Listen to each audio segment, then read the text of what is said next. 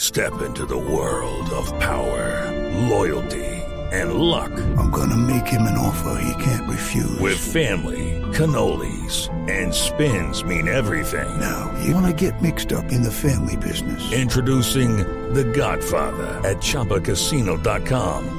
Test your luck in the shadowy world of The Godfather slot. Someday, I will call upon you to do a service for me. Play The Godfather now at ChumbaCasino.com. Welcome to the family. No purchase necessary. VGW Group. Void where prohibited by law. 18 plus. Terms and conditions apply. Sí, Abramos a los mejor cambiemos de oyentes, tema, hombre. sí, abramos Sí, la nos línea. Tranquilizamos Oh, con esta sí. corrupción, hombre. Sí. ponen a abrir la línea. Es que Voz, Leli, Voz Populi es la voz del los pueblo, dos se van a 526. A ver, buenas tardes, ¿quién habla?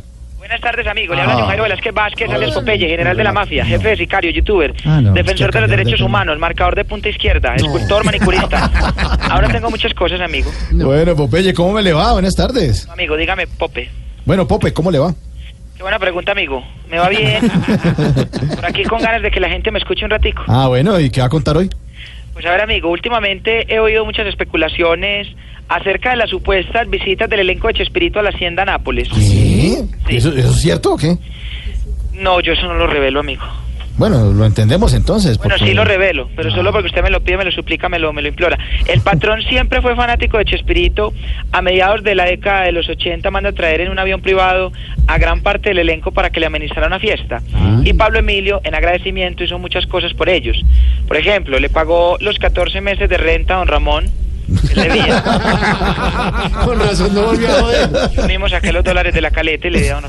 le mandó a hacer el bypass a Ñoño. Esas son cosas que no Ah. cuentan los libros de historia.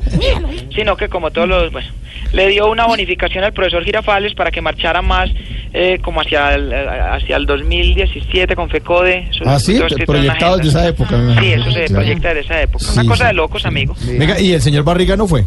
No, Jorge Alfredo andaba muy ocupado con la Ah, ¿Qué le pasa? llama y Krypton no lo deja ir, entonces no pudo. Épocas aquellas que no volverán, amigo. No, no, Me arruga el alma recordando esos tiempos del noticiero Krypton cuando... ¿Usted veía a Jorge presentar? Yo también tuve 20 años. A ver, señor.